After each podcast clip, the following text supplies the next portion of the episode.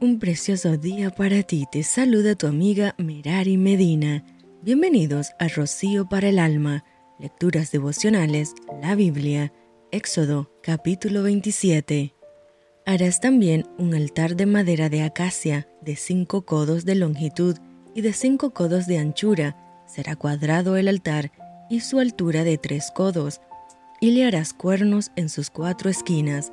Los cuernos serán parte del mismo y lo cubrirás de bronce.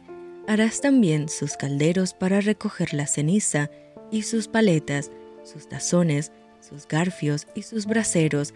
Harás todos sus utensilios de bronce y le harás un enrejado de bronce de obra de rejilla y sobre la rejilla harás cuatro anillos de bronce a sus cuatro esquinas y la pondrás delante del cerco del altar abajo y llegará la rejilla hasta la mitad del altar.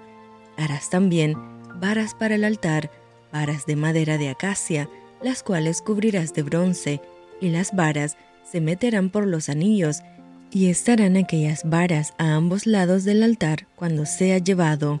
Lo harás hueco de tablas de la madera que te fue mostrado en el monte, así lo harás.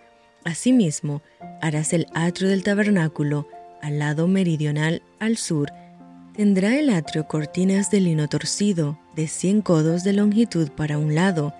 Sus 20 columnas y sus 20 basas serán de bronce, los capiteles de las columnas y sus molduras de plata.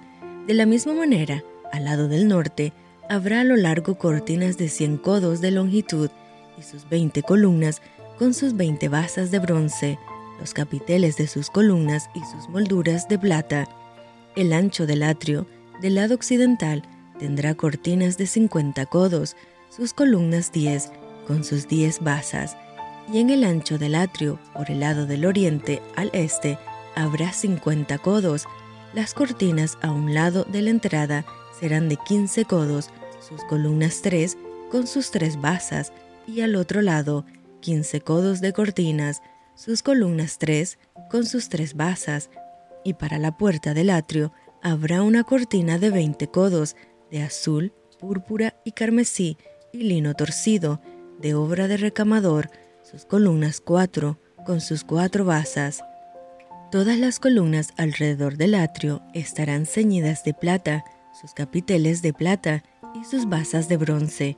La longitud del atrio será de 100 codos y la anchura 50 por un lado y 50 por el otro, y la altura de 5 codos, sus cortinas de lino torcido y sus basas de bronce, todos los utensilios del tabernáculo en todo su servicio y todas sus estacas, y todas las estacas del atrio serán de bronce.